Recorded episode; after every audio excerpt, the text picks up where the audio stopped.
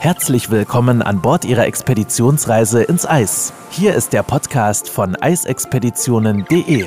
Christina Hillemann ist Ihre Botschafterin und absolute Expertin, wenn es um Reisen in die Antarktis und Arktis geht und nimmt Sie mit in die unberührten polaren Regionen dieser Erde. Begeben Sie sich auf die Spuren von Roald Amundsen, Sir Ernest Henry Shackleton oder Fridtjof Nansen und werden Sie selbst zum Entdecker. Herzlich willkommen zur 157. Folge unseres Podcasts. Ich bin zurück aus einer fantastischen Arktis-Saison und Henry auch. Und wir haben viele, viele Eindrücke sammeln dürfen, unsere Gäste und ähm, auch ich natürlich. Und eine Frage, die sich immer mehr stellt und was eben auch immer mehr in den Medien, insbesondere gerade in den Medien, die sich um die Polargebiete kümmern. Zu lesen ist, dass ähm, ja die Grönländer eben auch immer mehr Einschränkungen planen für Expeditionskreuzfahrten. Und daher stellt sich so ein bisschen die Frage manchmal, ähm, wollen die Grönländer den Tourismus vielleicht ähm, mehr regulieren oder kontrollieren? Vielleicht kein Massentourismus mehr oder sind überhaupt noch Touristen erwünscht?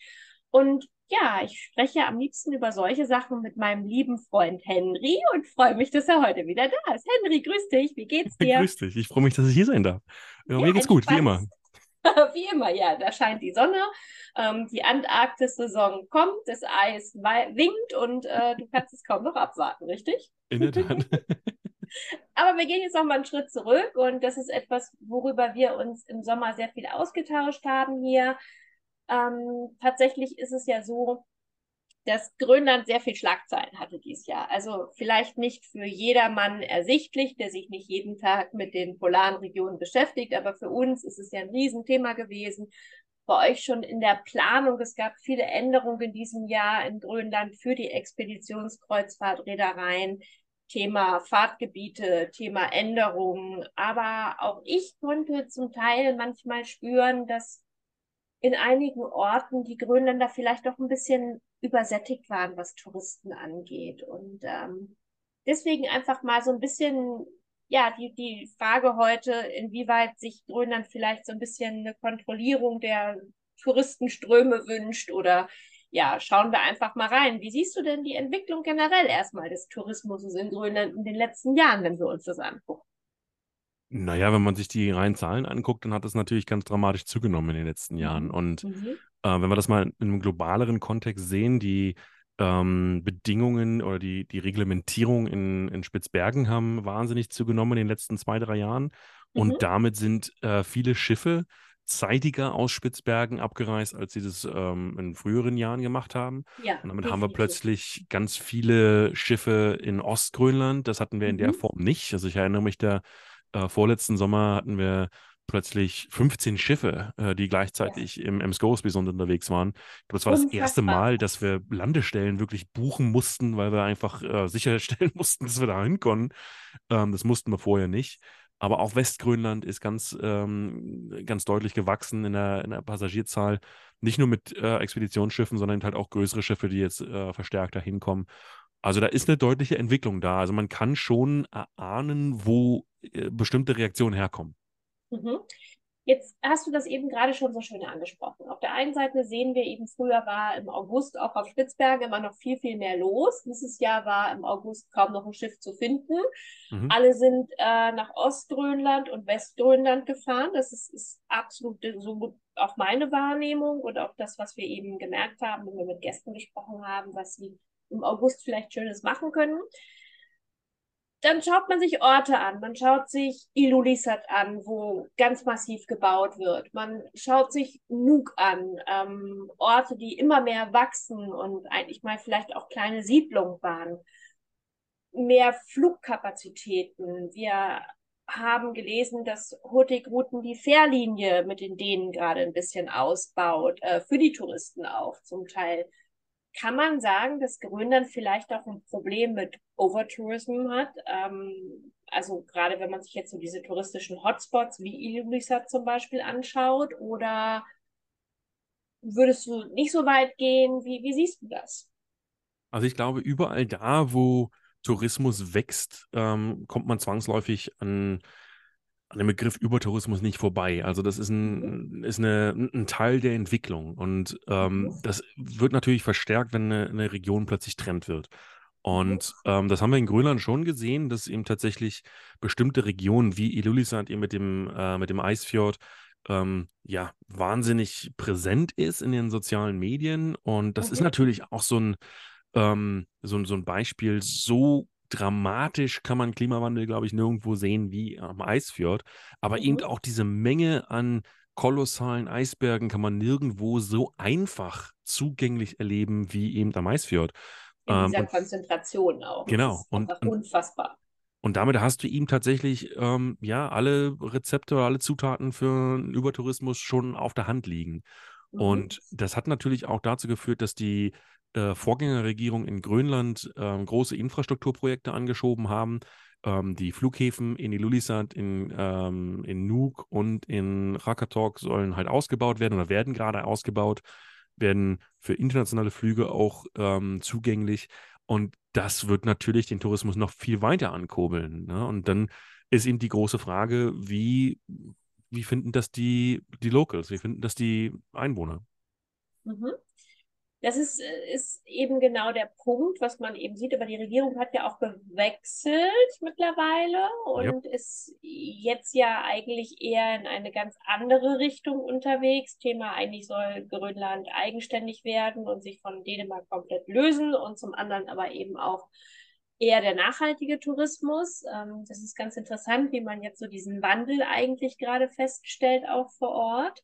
Mhm gehen wir mal zu bestimmten Einschränkungen, die jetzt einfach auch gemacht werden zum Teil. Und da gibt es zum Beispiel immer wieder die Diskussionen und auch manchmal nicht so schöne Erfahrungen, wenn wir über das Eindringen von Touristen in zum Beispiel Zodiacs ähm, oder mit großen Kreuzfahrtschiffen in Jagdgebiete in Grönland sprechen. Also kannst du uns da sagen, wo eigentlich oder wie ernst das Problem auch eigentlich ist und welche Auswirkungen es hat? Denn ja, wir müssen einmal unterscheiden das 3000 Seelenschiff, was mittlerweile auch den Westen von Grönland erreicht, um anschließend noch Neufundland weiterzufahren und ähm, in den äh, Ortschaften wie eine Heuschreckenplage einfällt, aber eben auch vielleicht ohne Gespür und Sinn durch Jagdgebiete fährt, wo sie gar nicht wissen, dass es Jagdgebiete sind. Und das, da sprichst du einen wichtigen Punkt an. Ne? Also wenn, wenn ich in ein Jagdbe Jagdgebiet einfahre und nicht weiß, dass es ein Jagdgebiet ist, dann habe ich mich ganz schlecht vorbereitet. Und das okay. merken wir halt schon, dass eben tatsächlich äh, mit einem zunehmenden Tourismus ähm, deutlich mehr unvorbereitete Menschen ähm, tatsächlich in die Region kommen.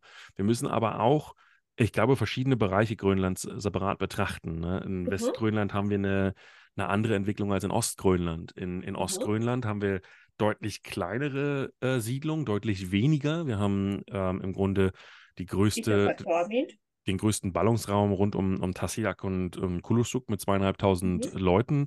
Und dann mhm. haben wir Itokotomit mit ähm, weniger als 400 360 Leuten. Einwohner. Genau, genau. Und dann hast du eben tatsächlich ähm, ganz andere Strukturen da. Und da sind die Jäger noch ganz ähm, dramatisch abhängig von äh, Subsistenz ähm, Hand, also von, von, von der Jagd zum eigenen ja. Überleben. Und wenn du auf die Jagd angewiesen bist, um deine Familie zu versorgen, dann äh, spielt es eine ganz andere Rolle, wenn du plötzlich unterbrochen wirst. Und da mhm. gibt es jahrelange Diskussionen drüber. Und das, ähm, da gibt es bei der AECO zum Beispiel auch ähm, Arbeitsgruppen, die sich eben mit diesen Destinationen und dort mit den Communities auseinandersetzen und mit den reden. Ähm, unabhängig davon, dass eben halt einige Firmen auch äh, sehr viel intensiver da drin stecken.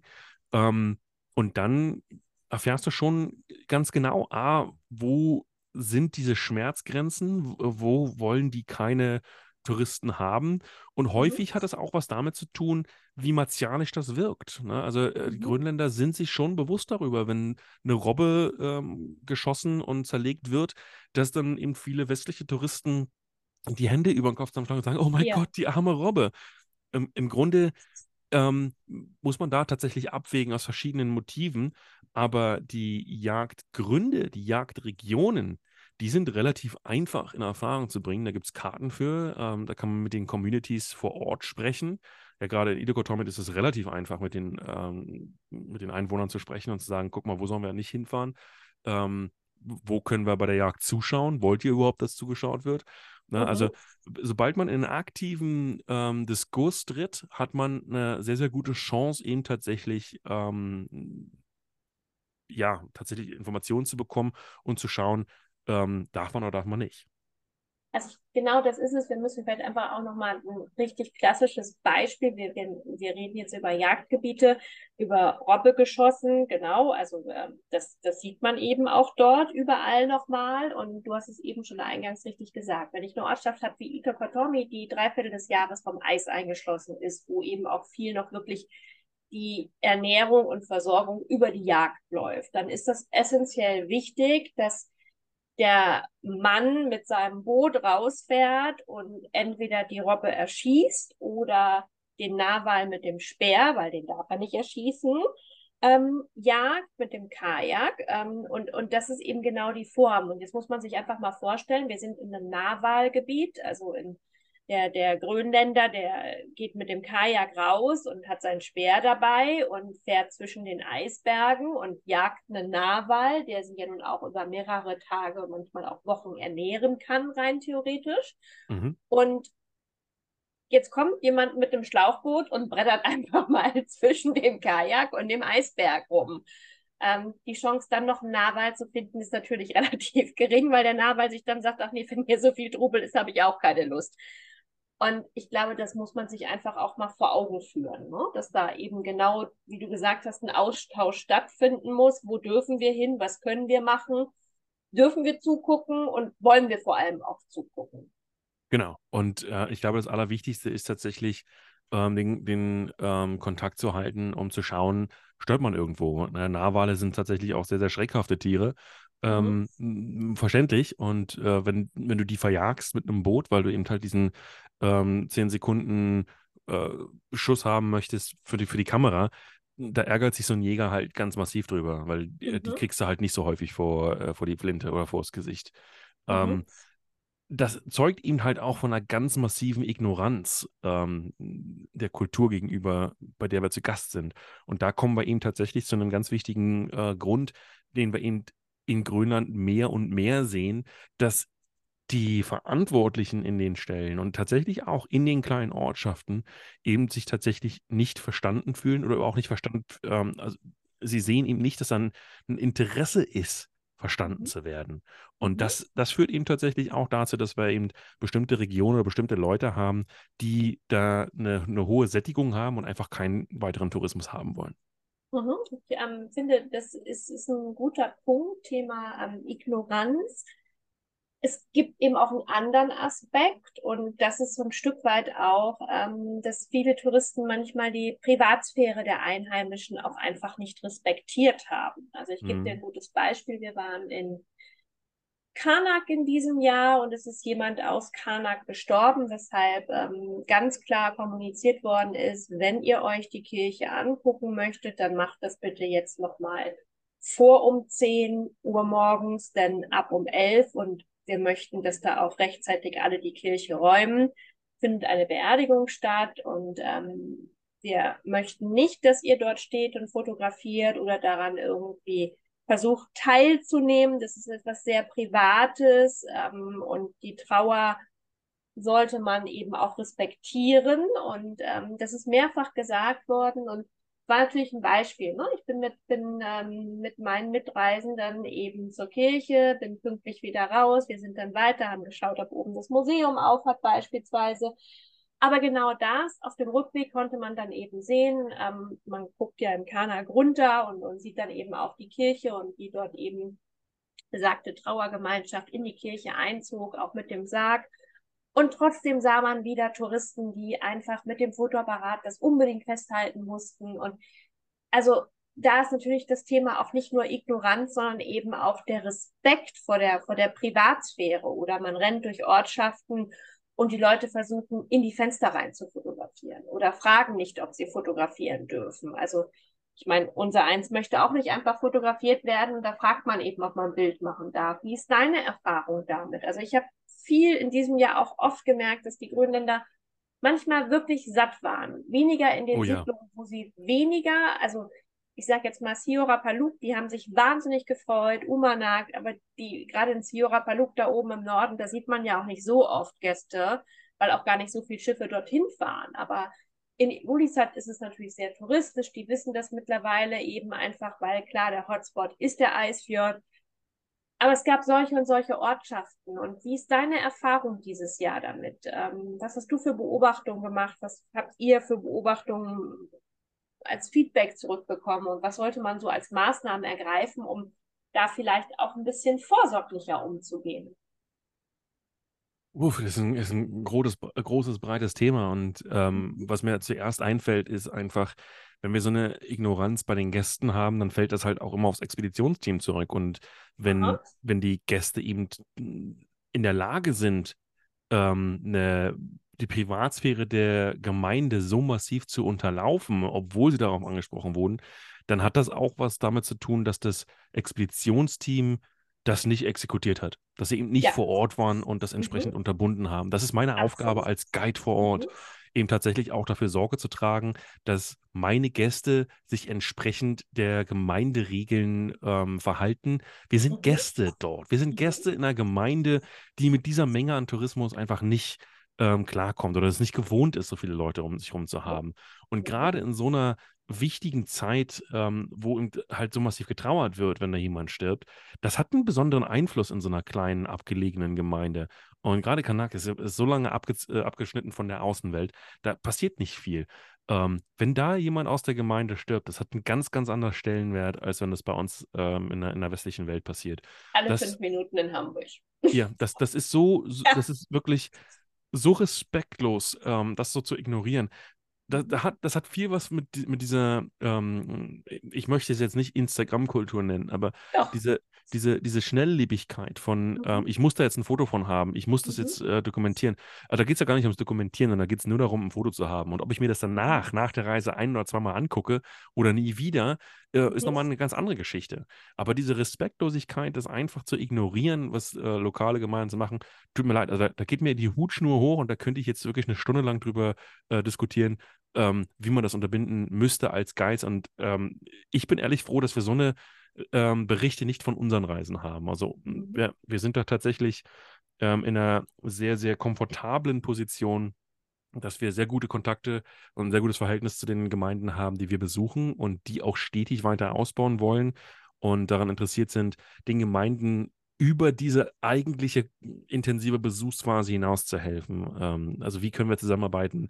Wie können wir deren Leben verbessern ähm, außerhalb der Tourismussaison? Also wir, wir, wir beschäftigen uns mit den Gemeinden das ganze Jahr über. Und kommen wir gleich zum nächsten, genau, dann kommen wir gleich mal zum nächsten Punkt. Ich hätte dich sowieso gleich mal gefragt ähm, und ich denke da auch an die Projekte, die ihr in Südgrönland zum Beispiel habt, auch. Wie geht Quark Expeditions mit diesen Situationen um oder mit, mit diesen Fragen, um auch sicherzustellen, dass ihre Expeditionen da nachhaltiger sind und auch die Rechte und die Wünsche der, der Grönländer respektiert werden. Und ja, ich denke gerade definitiv an Tundra to Table, ich denke an Südgrönland. Ähm, erzähl mal ein bisschen. Wir binden die Gemeinden ganz banal gleich von Anfang an ein. Also das, das Südgrönland-Produkt zum Beispiel, das du da ansprichst, das ist mit, der, mit den grönländischen Gemeinden vor Ort entwickelt worden. Das ist jetzt nicht ein, ein Projekt, was wir bei uns jetzt ähm, am, am Schreibtisch skizziert haben, sondern wir kamen mit einer Grundidee nach Südgrönland, haben mit den Gemeinden gesprochen und haben das dann entsprechend weiterentwickelt. Ähm, das führt dazu, dass wir mit lokalen Veranstaltern Landprogramme durchführen, wie zum Beispiel in Mountainbiking-Trips oder ähm, ein längerer Camping-Trip, der an Land stattfindet. Ähm, oder ähm, Kajaking oben in einem, äh, in einem Bergsee und so weiter und so fort. Also da sind die ähm, lokalen Gemeinden direkt mit eingebunden. Äh, Tundra to Table ist nochmal ein, ein Programm, da bin ich sehr, sehr, sehr stolz darauf. Das ist wirklich, also ich, ich bin ja ein Reisender, der ähm, hauptsächlich des Essens wegen reist. Das kann man bei mir, glaube ich, an der Körperform auch ganz gut sehen. Aber ich mich dem an. für mich ist das Erschließen einer Kultur über, ähm, über Nahrung wirklich ja. extrem wichtig. Ähm, ich habe früher schon immer gesagt, Erntezeit ist die Zeit der Tradition. Und wenn du zur Erntezeit, also im Herbst, in einem Land bist, lernst du unfassbar viel über die Tradition. Absolut, absolut. Und ähm, ja, Thunder to Table bringt zum Beispiel lokale Inuit-Köche Köche, ähm, an Bord, dass wir eben tatsächlich ähm, für unsere Gäste in, in, einem, in einem begrenzten Rahmen, also man muss sich da einfach anmelden, ähm, ich glaube, das ist auf 15 Leute beschränkt, ich weiß es nicht genau. Mhm, mhm. ähm, der Inuit-Koch eben tatsächlich traditionelle Gerichte neu interpretiert und ähm, zubereitet. Robbe. Und genau, und das führt ihm, da, da, da gab es bei uns im Büro lange Diskussionen, ähm, ist es ähm, angemessen, Robbe an Bord eines Schiffes zu servieren? Und ich bin dann ganz klarer Verfechter davon, wenn wir Thunder to Table anbieten wollen, was im Grunde ein Kulturaustausch ist, dann erwarte ich von den Menschen, die sich dafür anmelden, dass sie dafür auch offen sind. Und das bedeutet ihnen tatsächlich auch, ähm, Robbe und Narwal zu probieren. Ähm, wenn du das nicht möchtest, dann melde dich nicht zu einem ähm, Projekt an, das ihnen tatsächlich traditionelles Inuit-Essen ähm, bewirbt. Ne? Also das ist ein, ein, ein, das war für mich in, in, in Ostgrönland, als ich das erste Mal in Ostgrönland war, ähm, haben wir eine Jagd, eine, eine Jagd bei gewohnt und äh, die haben tatsächlich einen Narwal, der erste Narwal, den ich in meinem Leben gesehen habe, der war tot, ähm, haben die erlegt.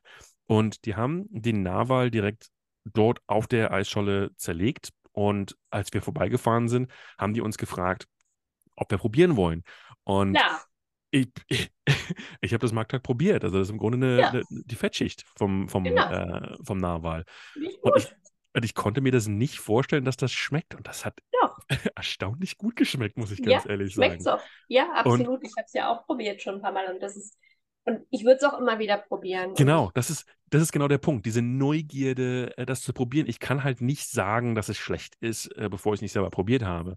Und das hat auch was mit Respekt zu tun. Du bist absolut. vor Ort und die sind stolz und freuen sich, dass sie den Fang haben und sie, sie, sie wollen das bisschen, was sie haben, mit dir teilen. Absolut. Und ja. ähm, das ist für mich eine Form des Respekts und da brauchen wir gar nicht, wenn, also wenn wir jetzt sagen, oh Gott, wie kann man Robben und Wal, es ist ja kein, kein äh, kommerzieller Fang, den die dort betreiben und da jetzt jeden Tag 300 Wale in der Region abschlachten, sondern das ist ja eine nachhaltige Jagd, die eben auch über Tage, Wochen zum Teil wirklich auch die, die Siedlung versorgt, sozusagen, je nachdem, das was ist, sie gerade fangen.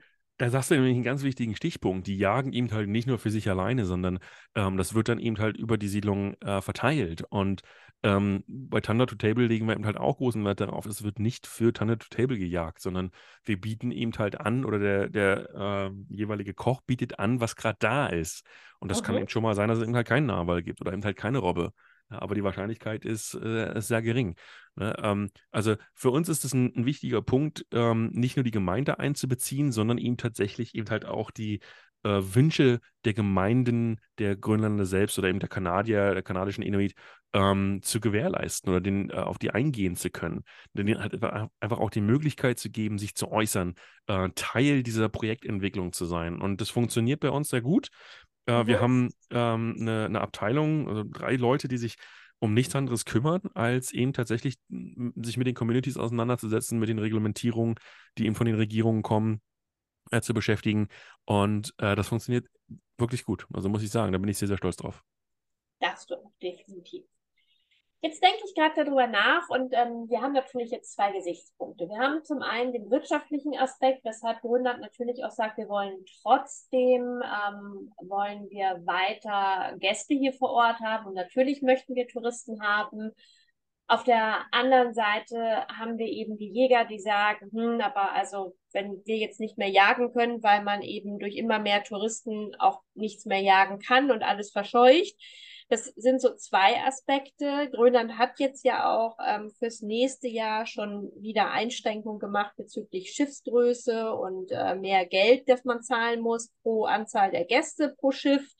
Ähm, das ist ja schon mal ein guter Schritt in die, sag ich jetzt mal, richtige Richtung, damit vielleicht die großen Schiffe, die dort eigentlich nichts zu suchen haben, meiner Meinung nach auch mal vielleicht wieder umdrehen und wieder zurück ins Mittelmeer gehen, sag ich jetzt mal ganz überspitzt. Ähm, ja, aber was ist denn deiner Meinung, mir fällt dann eben noch ein, ähm, fand ich dieses Jahr ganz toll, äh, die Kombination, wie, wie kann ich Tourismus interessanter machen, indem ich in Umanak eine ganz tolle Frauenband kennengelernt habe, die einen eigenen YouTube ähm, also Channel starten wollen und äh, bei YouTube ihre eigenen Lieder und zwar in Mischung aus ja, Grönländisch und Englisch teilweise ihre, ihre Volkslieder vortragen und das ähm, jetzt publik machen und ganz, ganz großartig einfach dafür auch stehen für die Tradition. Es gibt unterschiedliche Möglichkeiten. Was wäre denn so für dich die beste Vorgehensweise, einen nachhaltigen Tourismus in Grönland auf der einen Seite zu fördern auf, und der sowohl dann eben auch die wirtschaftliche Entwicklung unterstützt, aber auch natürlich die natürlichen und kulturellen Ressourcen, sprich der Eisfjord beispielsweise auch schützt.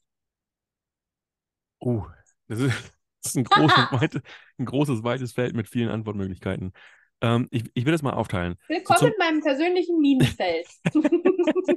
zum einen hat ähm, Grönland, ich glaube, in diesem Jahr den richtigen Schritt gemacht oder einen Schritt in die richtige Richtung gemacht. Mhm. Ähm, zum Beispiel Tourismus in Ostgrönland ähm, hat für Grönland selbst wirtschaftlich keine Rolle gespielt. Ähm, die Abgaben, die wir bezahlen, wenn wir in Itokotor mit anlanden, sind gelinde gesagt ein Witz. Mhm. Ähm, was sich da jetzt ändert, ist, dass die grönländische Regierung pauschal ähm, eine Pro-Kopf-Pauschale erhebt, die für, für, jedes Schiff, das im, für jedes Schiff, das im Grunde in, in, in grönländische Gewässer einfährt. Und das mhm. gab es bisher nicht. Das heißt, dass Grönland ganz massiv davon profitiert, dass viele Schiffe nach Ostgrönland kommen. Gleichzeitig reglementieren sie bestimmte Bereiche, die ihm tatsächlich ähm, kulturell eine, eine wichtige Rolle spielen für die Jagd zum Beispiel. Mhm. Dass mhm. die natürlich auch für den Tourismus eine wichtige Rolle gespielt haben bisher, ist dann natürlich so ein Konfliktpunkt, aber da muss man sich halt einfach an den Tisch setzen und drüber reden und schauen, was man da machen kann. Und dieses Jahr gab es ihnen tatsächlich den Kompromiss zu sagen, ähm, ihr dürft da reinfahren, ihr müsst aber langsamer als fünf Knoten fahren. Und das führt eben dazu, dass man dann eben halt seine Planung ähm, massiv ändern muss, weil man dann plötzlich deutlich länger zu anderen Destinationen braucht.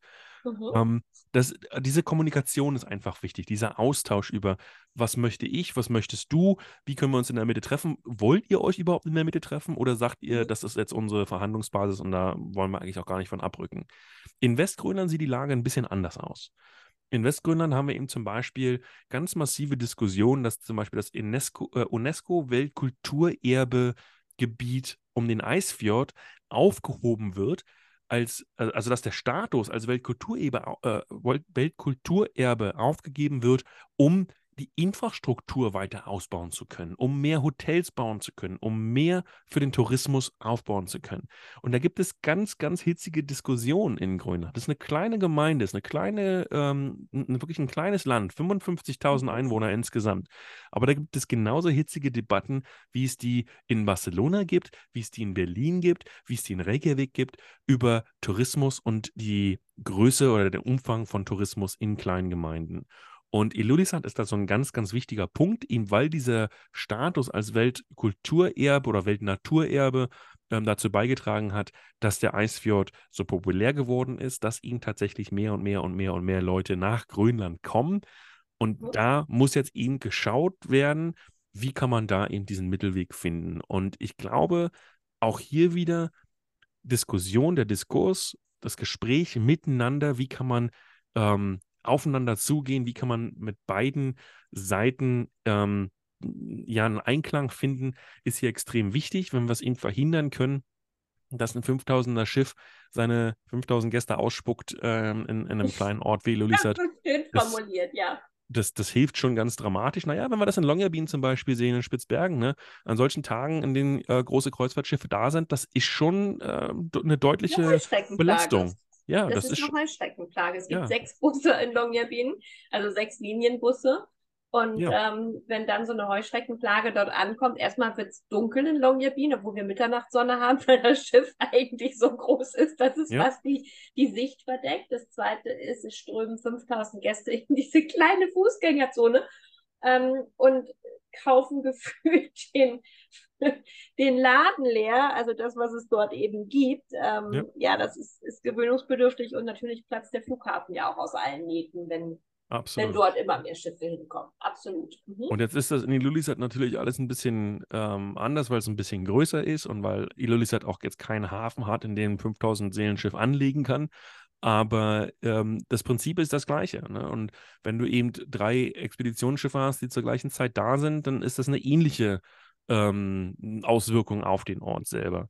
Und wenn man da eben tatsächlich ein bisschen den Mittelwert findet, wenn man da eben sich ähm, auch innerhalb der Flotte austauscht und sagt, pass auf, ähm, ein Schiff pro ähm, Tageshälfte oder so, ähm, wenn man sich darauf einigen kann, dann würde das schon unglaublich helfen. Und da kommt eine wichtige Rolle auf AECO zu, aber da kommt ihnen halt auch eine wichtige Rolle auf die einzelnen Teilnehmer der Branche zu, auf jede einzelne Firma, sich ihm tatsächlich mit, deren, mit den Gemeinden auseinanderzusetzen und gemeinschaftliche Projekte ähm, durchzuführen. Prononce hat da eine, eine sehr, sehr intensive äh, Verbindung zu ähm, einer Gemeinde in Nordwestgrönland, Kulushuak. Ähm, ja, also wo die schon jahrelang hinfahren, weil ihm tatsächlich ein ehemaliger Mitarbeiter der Firma ähm, dort auch eine ganze Weile selbst gelebt hat. Ne? Und ähm, solche Verbindungen sind es eben, die so ein Verhältnis nachhaltig aufbauen und es eben tatsächlich auch dazu führt, dass das mit der Gemeinde gemeinsam entschieden wird, dass es mit der Gemeinde gemeinsam entwickelt wird und eben nicht man einfach nur als Tourist hinkommt, ähm, mal kurz die Souvenirs leer kauft oder im schlimmsten Fall den lokalen Supermarkt und damit äh, im Grunde die ganze Gemeinde auf, aufs Trockene setzt und dann wieder ab, äh, abdampft. Ne? Also das muss eine, äh, eine gemeinsame Geschichte sein, das muss ein Geben und Nehmen sein, dass die Gemeinde, die, die Community selbst was davon hat und eben nicht nur die Touristen. Ich finde, das ist ein, ein sehr, sehr schöner Satz zum Schluss. Und dabei sollte man das jetzt einfach auch belassen, weil es ist wirklich, ja, sagt alles, was es zu sagen gibt dazu. Und ich freue mich wie immer, dass du dir die Zeit genommen hast und ähm, dieses Thema so schön mit mir einfach durchgegangen bist, weil es mir wirklich auch nach der jetzigen Saison am Herzen lag, da mal drüber zu sprechen. Ähm, ja, gibt eben immer zwei Seiten der Medaille sozusagen. Absolut. Ich danke dir für deine Zeit. Ich danke den Hörern für die Zeit und ähm, ja, freue mich auf ein weiteres Interview mit dir, lieber Henry. Machen Sie es alle gut. Bis zum nächsten Mal. Wenn Sie mehr zu den einzelnen Reisen erfahren möchten, besuchen Sie www.eisexpeditionen.de und hören Sie auch beim nächsten Mal wieder rein.